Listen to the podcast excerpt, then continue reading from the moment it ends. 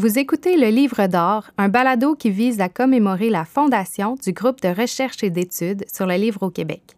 On y discute de son histoire, de ses réalisations, mais aussi de l'état actuel de la recherche en sciences humaines et de son avenir. Fondé en 1982 par les professeurs Richard Giguère et Jacques Michon, le groupe de recherche et d'études sur le livre au Québec, le GRELC, s'intéresse aux gens et aux métiers du livre, à la situation du marché du livre ancien et contemporain, aux usages du livre, aux archives éditoriales. Je suis Maxime Bolduc, doctorant et auxiliaire de recherche au GRELC. Je suis Caroline Boivin, doctorante et auxiliaire de recherche au GRELC.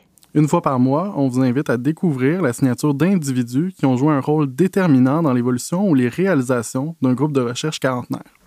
Dans l'épisode d'aujourd'hui, nous rencontrons José Vincent afin de parler de l'importance du réseautage en histoire du livre. José Vincent a été à la tête du GRELC pendant pas moins de 12 ans, soit entre 2006 et 2018.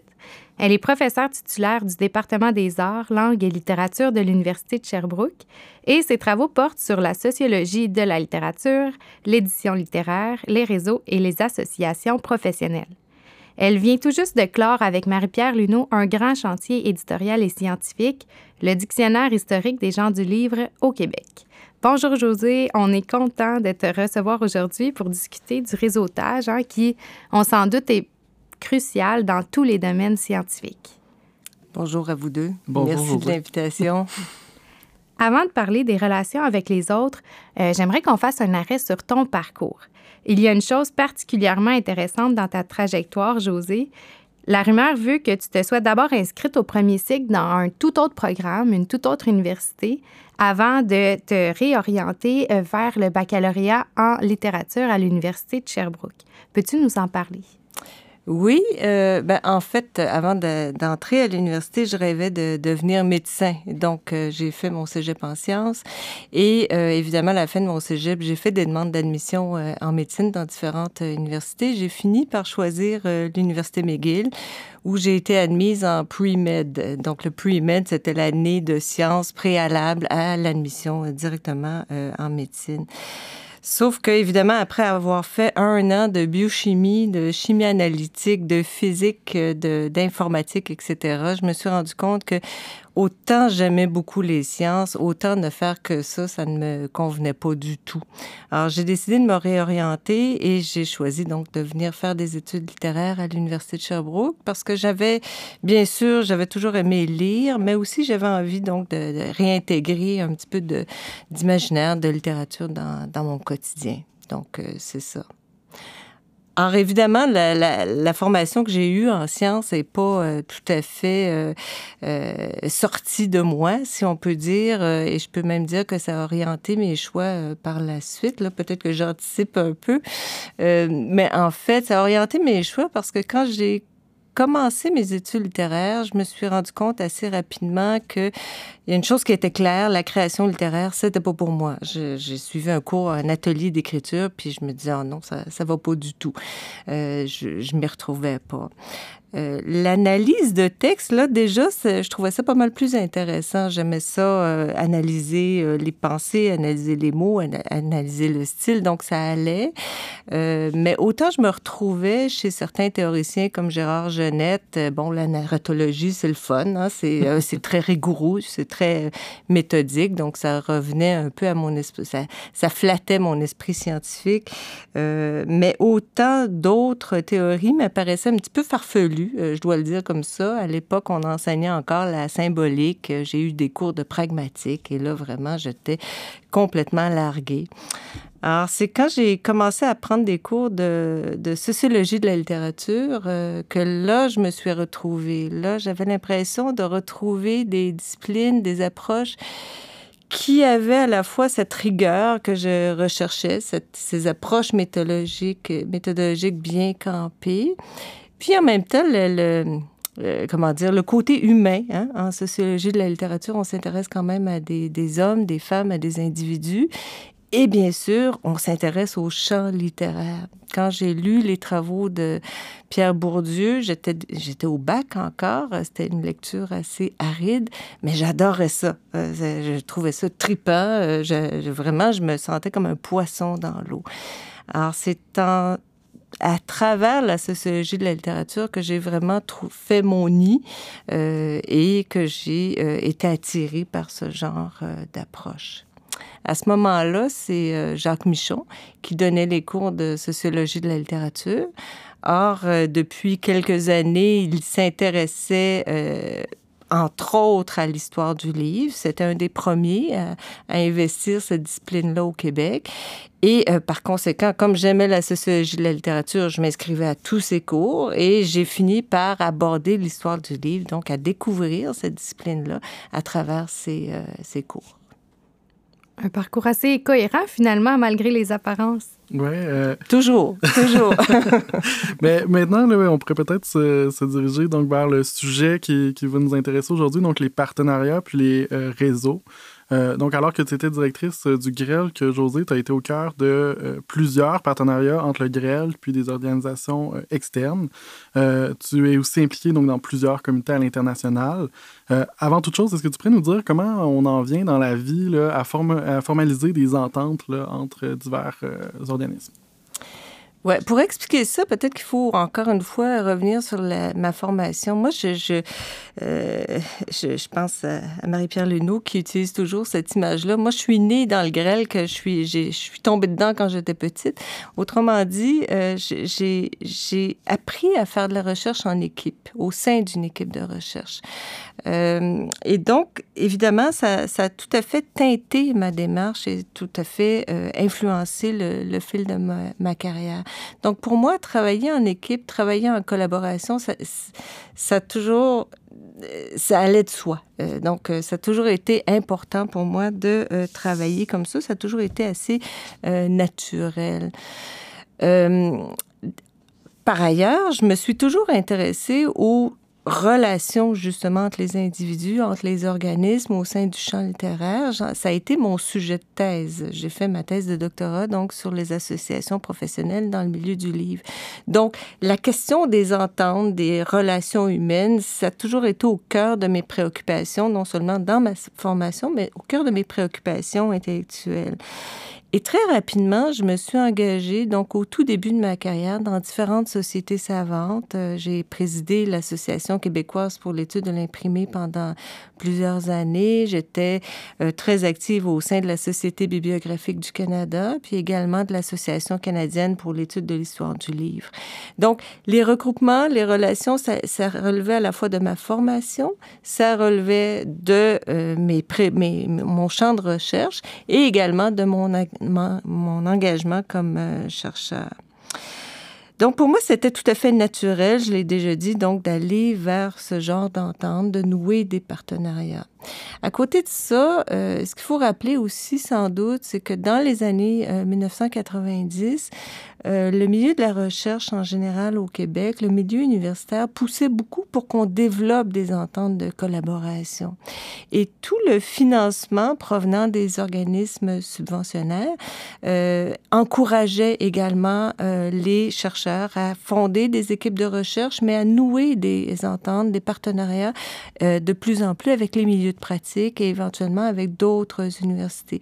Donc, disons que j'ai un peu également suivi le fil, l'évolution de la recherche au Québec, la recherche en sciences humaines, euh, suivi ce fil parce que ça me convenait tout à fait, parce que ça, ça collait tout à fait à ma formation et à mes intérêts.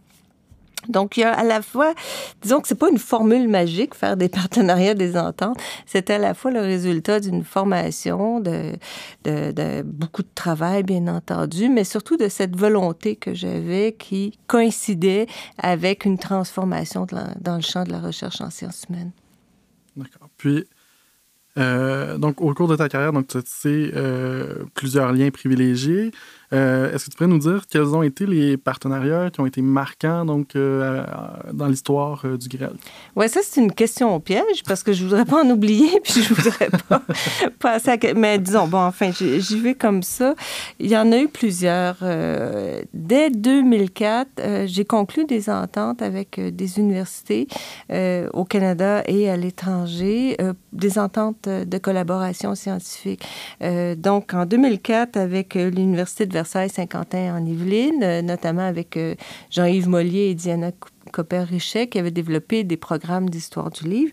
Donc, c'était une entente très importante qui découlait un peu d'une série de grands colloques que le Grelk avait déjà organisé avec Jean-Yves Mollier. C'est Jacques Michon qui avait fait ça dans le passé. Mais donc, ça venait formaliser quelque chose qui était déjà en place. Euh, Toujours en 2004, c'est une année euh, assez importante. En fait, ça faisait seulement deux ans que j'étais engagée, euh, mais ça a l'air que j'étais pas mal active. On a conclu une entente également avec l'Université de Paris 13. Là, c'est Bertrand Legendre, donc qui était professeur euh, à Paris 13, enseignant des programmes sur le métier du livre, notamment le métier de l'édition. Euh, qui m'avait contacté euh, parce qu'il voulait voir s'il n'y avait pas lieu, en effet, de nouer des ententes euh, scientifiques. Et c'est ce qu'on a fait. Son collègue Luc Pinas a été également très impliqué dans ces ententes-là. Donc, il y a eu toute une série de colloques, de publications, de projets de recherche également. Il y a un important projet de recherche auquel Marie-Pierre Luneau a participé avec Corinna Binsour sur les primo-romanciers. Il y a également eu un partenariat avec l'Université de Toronto. Euh, donc là, on n'est pas à l'international, mais on est quand même euh, une université importante du côté canadien-anglais. Et là, c'est avec euh, Yannick Portebois que je travaillais, encore en 2004. Il y a eu également des partenariats avec d'autres organismes non universitaires. Est-ce que j'en parle maintenant? Euh, ben oui, vas-y. Euh, oui. que tu es sur le sujet, vas-y. sur ma euh, lancée. Oui, ben, en même temps, si tu peux peut-être nous, nous décrire qu'est-ce qui, qui, est particulier à ces, ces, ces relations de collaboration-là, là, quand c'est pas dans le monde universitaire, par exemple. OK. Euh, c'est sûr que quand on, travaille avec des chercheurs, avec des gens du, milieu universitaire, euh, même si ce sont des chercheurs euh, étrangers, ben on reste dans nos habitudes. Hein? Donc, on est dans nos pantoufles. Ça se passe relativement bien. On vise les mêmes objectifs. il y a toujours une certaine adaptation culturelle à faire. Les usages sont pas les mêmes en Europe, au Canada anglais qu'au Québec. Mais en gros, ça va bien. Quand on travaille avec des gens du milieu, entre guillemets, donc des praticiens, des organismes culturels ou des regroupements euh, professionnels, les choses sont un peu différentes en effet parce que les objectifs sont pas nécessairement les mêmes. Euh, moi, j'ai travaillé avec, la, avec Bibliothèque et Archives nationales du Québec et avec l'Association nationale des éditeurs de livres. Euh, dans les deux cas, évidemment, ce sont, les gens s'intéressaient à la recherche, bien sûr, mais il y avait également des euh, objectifs très concrets. Euh, donc, ils souhaitaient avoir des applications pour le milieu. Ils voulaient offrir une visibilité également aux pratiques, aux praticiens, aux, gens de métier. Donc, les objectifs sont plus concrets, beaucoup plus appliqués, si l'on veut. la question des livrables également n'est pas la même. Il y a beaucoup de pression pour sortir des activités, faire les choses plus rapidement. Je dis pas que c'est de c'est plus superficiel parce que ça l'est pas du tout, mais les, objectifs sont différents, les délais sont euh, tout à fait différents. Alors j'ai eu le bonheur de travailler très longtemps quand même et très étroitement avec les gens de Bibliothèque et Archives nationales du Québec. Euh, en fait, euh, ma relation avec euh, ces gens-là a commencé au tout début de ma carrière, mais au moment où la grande bibliothèque était créée, en fait, il y avait Lise Bissonnette qui était à la tête de ce magnifique projet et qui avait eu l'idée brillante de créer un service de la recherche. Et donc, pour alimenter, disons, ce service, ben, très rapidement, on a noué des liens très étroits. Jacques Michon était très euh, étroitement lié avec euh, Lise Bissonnette, faisait partie de ses conseillers. Donc, on a noué des liens et euh, on a participé à la plupart des projets importants que le service de la recherche de BANQ a développé. Alors, je pense, par exemple, à la revue de BANQ. moi, j'ai été membre du comité de rédaction, au programme de bourse. On a participé à leur mise en place, des bourses pour les étudiants, mais également pour les chercheurs. Euh, il y a également, BANQ nous a fourni également énormément de rédacteurs pour le dictionnaire euh, historique des, des, gens du livre au Québec. Pourra peut-être en reparler. Avec la NEL, les choses se sont déroulées un petit peu euh, différemment, mais il y a quand même eu beaucoup d'échanges de documentation, d'échanges d'informations. Il y a plusieurs étudiants, euh, étudiantes du GREL qui ont participé, euh, qui ont produit des articles, produit des textes pour leur revue collection. Bref, on, a toujours des contacts très étroits avec la NEL euh, et notamment pour encadrer les programmes euh, de Longueuil. Ils se sont montrés euh, très présents. Donc voilà. on, le voit bien, José, qu'au fil des années, tu t'es retrouvé au cœur d'un réseau international assez peu commun, pour ne pas dire tentaculaire.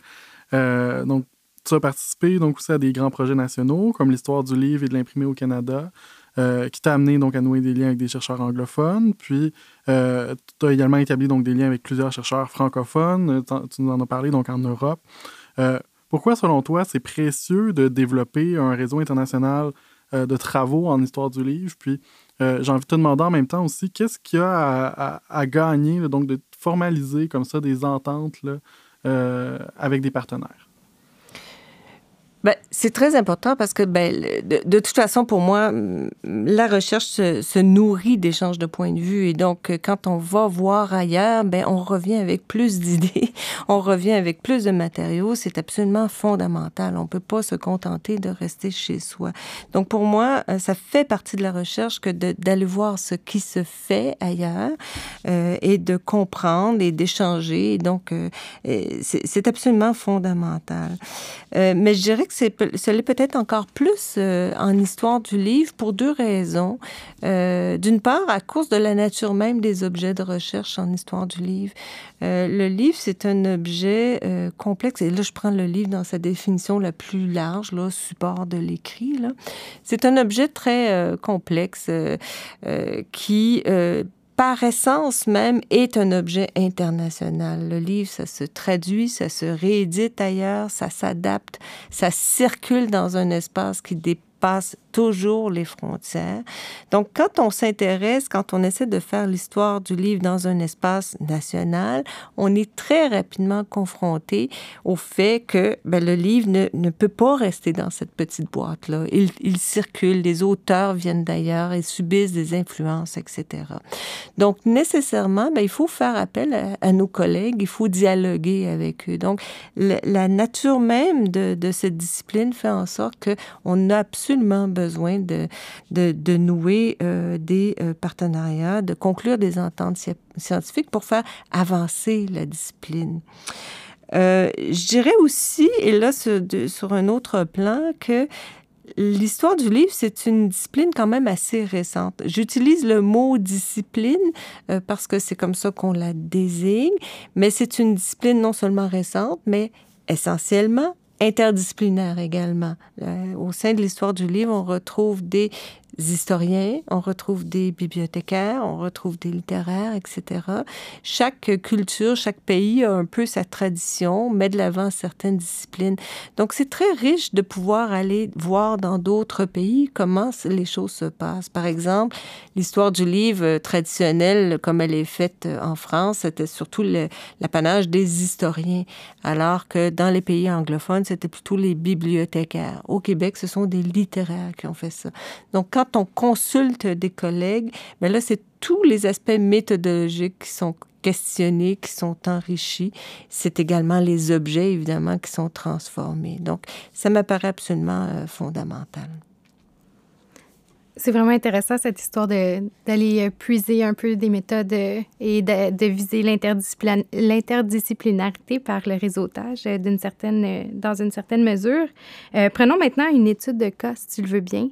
Faisons un retour en 2015, une année qui a peut-être marqué un, point tournant donc, en 2015, on, vous organisiez le congrès Sharp, euh, toi à titre de directrice du GRELC et en compagnie d'Eli McLaren, de Sophie Montreuil et de Joanie Crony. Tout ça se faisait en collaboration avec BANQ et l'Université McGill. Donc, le congrès qui portait euh, le, titre Génération et régénération du livre, The Generation and Regeneration of Books, invitait les chercheurs à interroger l'évolution des systèmes livres, supports, pratiques, acteurs tout en proposant de nouvelles manières d'envisager l'histoire du livre. Peux-tu nous expliquer un peu, euh, nous parler un peu plus en fait de cet événement majeur et nous dire en quoi la tenue d'un tel événement a été marquante dans le cadre du partenariat entre le GRELC et Sharp? Oui, euh, c'était en effet tout, un événement, toute une histoire. Euh, je, je, vais peut-être revenir un petit peu en arrière. Donc, en fait, j'ai participé au premier congrès euh, Sharp, à mon premier congrès Sharp en 2004. Euh, c'était à Lyon, en France, et c'était un colloque bilingue. Euh, même si, évidemment, la plupart des activités se déroulaient en anglais, il y avait quand même, parce qu'on était à Lyon, en France, euh, une forte délégation de chercheurs euh, français. Le colloque était est organisé, entre autres, bon, il y avait Jean-Yves Molly qui était là, Frédéric Barbier, mais l'un des principaux organisateurs, c'était Dominique Vary, un spécialiste de l'Ancien Régime, de, du livre à Lyon. Euh, donc, j'avais adoré cette expérience-là. Je trouvais ça très, très euh, riche, très euh, enrichissant, en fait, et c'était fantastique. Je veux dire, il y avait des centaines de personnes qui venaient de partout dans, dans le monde pour parler uniquement de l'histoire du livre. Habituellement, j'allais dans des colloques, puis il y avait peut-être une séance quoi que ce soit. Là, il y avait 300 personnes. C'était le partait de l'histoire du livre. Alors, je me suis dit, mon Dieu, c'est fantastique, j'aimerais ça pouvoir reproduire ça. Mais bon, on était en 2004, j'étais euh, alors un peu jeune. Par la suite, donc, je me suis engagée au sein de différentes euh, associations, comme je l'ai dit tout à l'heure, la KI, la SBC, etc. Et euh, j'ai rencontré beaucoup de gens, mais j'ai surtout commencé à euh, me placer au cœur d'un réseau, du réseau des historiens du livre au Québec et au Canada, voire à l'international, parce que j'avais de plus en plus de contacts. Donc, au début des années 2010, là, l'idée a commencé à faire son chemin dans ma tête. Je me suis dit, ben là, je pense que j'ai le réseau assez important pour avoir pour faire un congrès Sharp. Je pense que ce serait possible. Et en 2012, ben, je me suis lancée. Et donc là, j'ai décidé de parler à des gens et de dire, ben, est-ce que ça vous tente de euh, faire ça, d'organiser le grand congrès Sharp au Québec? Alors évidemment, j'avais pas du tout la prétention de faire ça toute seule. J'ai commencé par en parler par, euh, à mes collègues du Grel, que Jacques Michon, euh, Marie-Pierre Luneau, Pierre Hébert, qui tout de suite se, sont montrés d'accord, enthousiastes à, cette idée. Et ensuite, je me suis tournée vers euh, mes, mes, amis du grand projet d'histoire du livre et de l'imprimé au Canada, donc Eli McLaren, qui était devenue professeur à l'Université McGill, Sophie Montreuil, qui était la directrice du service de la recherche à BANQ. Et je leur ai dit, ben, est-ce que vous voulez embarquer? Est-ce que ça vous tente? On fait un congrès Sharp au Québec. L'idée était complètement folle, mais tout le monde a dit, ben oui, go, on le fait, on, a envie de le faire. Donc, on, on s'est mis au travail. C'était en 2012, donc trois ans avant 2015. Euh, Et ça nous a pris trois ans, en effet, pour tout organiser. Euh, quand je dis nous, donc, c'est à la fois les gens du Grel, Ilaï, Sophie, euh, mais également Joanie Grenier, qui est alors étudiante à la maîtrise et qui a été vraiment mon bras droit pendant toutes ces années dans l'organisation de ce grand congrès-là. Alors, j'ai eu envie de faire ça pour différentes raisons, mais la première, c'est sans doute parce que j'avais envie de montrer au monde entier qu'au Québec, l'histoire du livre, c'était pas rien, qu'on était très bon et que ça se faisait ici et qu'on le faisait bien. Donc, c'était très important pour moi de mettre le grêle de l'avant, de montrer qu'on pouvait donc avoir euh, des euh, grands chantiers euh, importants, de mener ça à terme. Là, on a parlé de l'histoire du livre et de l'imprimé au Canada, mais l'histoire de l'édition littéraire au Québec également. Et donc, c'était très important pour moi de marquer ça en invitant toute la planète au Québec, rien de moins. Donc, j'avais des idées un peu euh, mégalomanes, disons ça comme ça. Mais j'avais aussi une ambition euh, très claire, l'ambition très claire de réunir à la fois des chercheurs francophones et anglophones. Euh, ce que je trouvais un petit peu euh, triste, c'était de voir que les deux communautés de chercheurs euh, se parlaient, bien sûr, se voyaient dans des congrès, mais c'était pas si facile que ça de dialoguer. Euh, on a souvent l'impression que les, les, les échanges au-delà de la langue, c'est pas si facile que ça. Euh, moi, bon, évidemment, en étant québécoise, bilingue, je, me sentais bien placée et, ayant ce réseau-là, je me sentais bien placée pour essayer de réunir les chercheurs. J'avais également l'appui, bien entendu, de Leslie Assam, qui était alors la présidente de Sharp, euh, professeure, historienne du livre euh, très importante, professeure à l'Université de Windsor, euh, donc qui présidait Sharp et qui m'encourageait. C'est elle qui a ouvert Sharp à l'international, disons-là, qui a fait sortir Sharp du, du, monde uniquement anglo-saxon. Et je bénéficiais de son appui. Elle m'encourageait fortement à aller de l'avant. Euh, donc, je, je, me suis lancée, puis j'avais envie donc de retrouver cet esprit d'équipe avec euh, Sophie, euh, tous les gens du grec.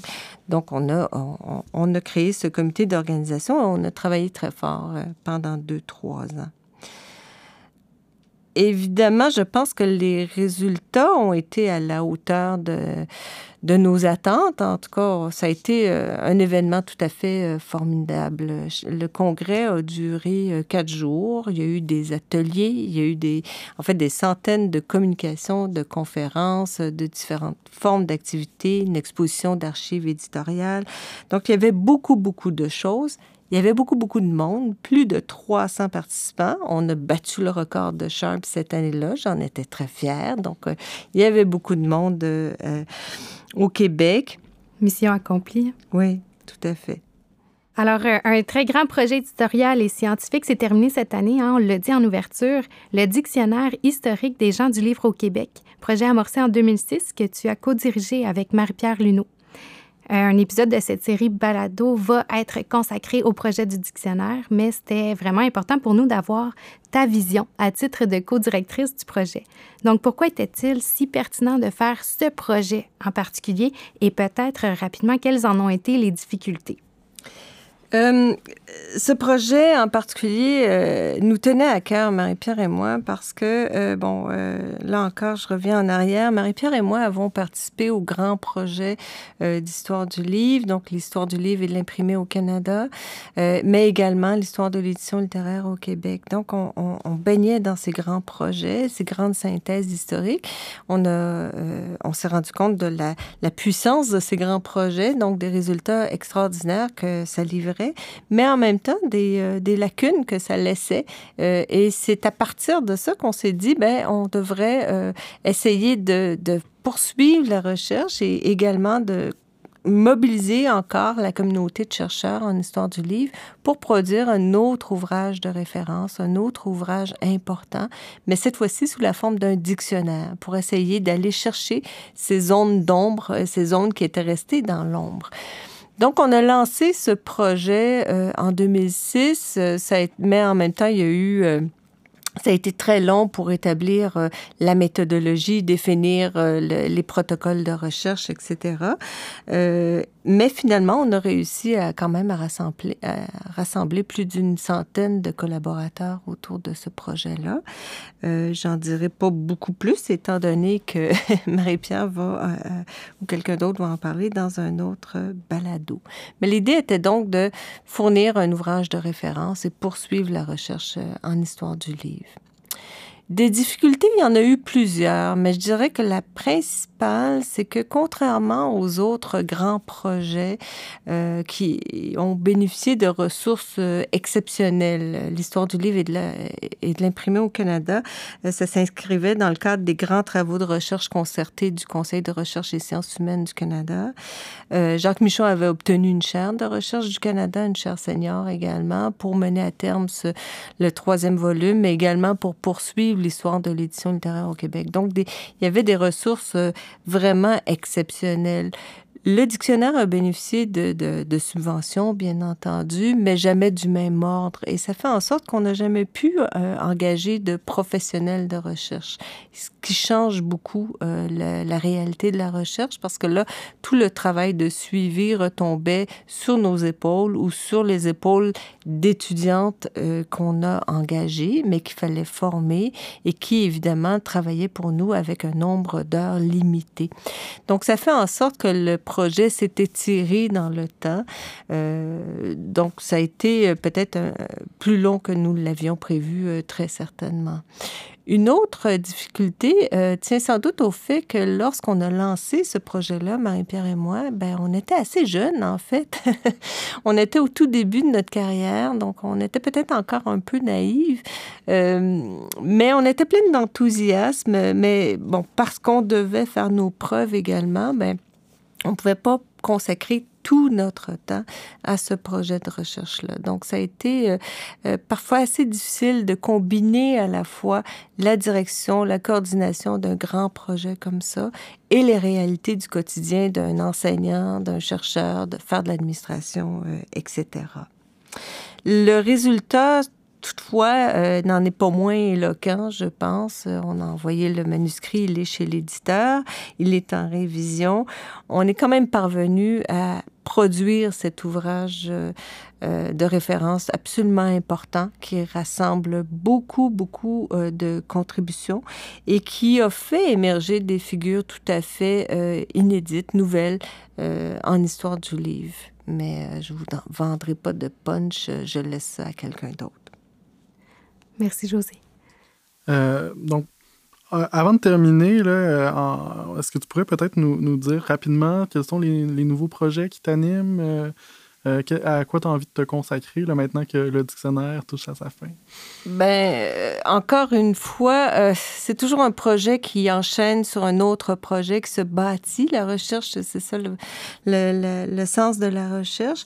Quand j'ai fait le. En travaillant sur, pour le projet du dictionnaire, sur le projet du dictionnaire, je me suis rendu compte, là encore, qu'il qu restait quand même des zones d'ombre. Et c'est là où je me suis dit, il faut absolument que j'essaie d'explorer ces champs et notamment la question des personnes d'origine étrangère, si l'on veut, qui ont publié au Québec, et notamment des membres de la communauté haïtienne ou caribéenne. Donc, j'ai eu envie de, d'explorer ça. Je savais qu'il y avait des acteurs importants qui avaient euh, produit, des maisons d'édition euh, qui avaient œuvré pour publier des auteurs d'origine, des autrices d'origine haïtienne, les éditions Naaman, euh, les éditions Nouvelle Optique également, qui étaient dirigées, première maison d'édition dirigé par quelqu'un d'origine haïtienne, Erard Jadot. Euh, le syndicat avec euh, à sa tête Franz Voltaire et euh, aujourd'hui Mémoire d'Encrier avec René Saint-Éloi. Donc j'ai envie de creuser ces zones-là toujours avec l'idée des réseaux qui se construisent entre Haïti et le Québec, de ces relations humaines qui se tissent pour produire, mm-hmm. pour appuyer la production d'une littérature. Donc en cohérence toujours avec tes travaux antérieurs. Donc, José, on est euh, épaté et choyé de t'avoir reçu aujourd'hui euh, à l'émission. Euh, avant de se quitter, donc, on, a comme tradition d'inviter les visiteurs et les visiteuses à signer le livre d'or du Grêle en nous livrant une phrase ou une citation qui, pour toi, ben, résume l'esprit du groupe de recherche. Donc, les mots de la fin sont les tiens. Alors, j'ai pas trouvé de citation, j'ai pas trouvé une phrase. C'est un exercice impossible, mais je vais essayer quand même d'être bref. Pour moi, le Grêle, c'est une magnifique école. Euh, c'est une école où j'ai appris à faire de la recherche. C'est également l'école où j'ai enseigné à des gens comme vous. Euh, ça a été une de une des choses les plus importantes euh, dans ma carrière, ça a été l'enseignement, la transmission de la recherche pour des étudiants. Mais c'est surtout une magnifique école où je continue d'apprendre, qui me garde en vie, qui me garde dans le milieu de la recherche. Et ça, pour moi, c'est très important. C'est donc le grêle qu'un milieu tout à fait euh, exceptionnel, très stimulant, qu'il importe à tout prix de préserver. Merci beaucoup, José. Merci, José. Merci à vous. Cette série de balados est réalisée en collaboration avec l'École de musique de l'Université de Sherbrooke. La captation a été réalisée par Ismaël Chagnon et l'indicatif musical a été composé par Valérie Lambert-Fréchette.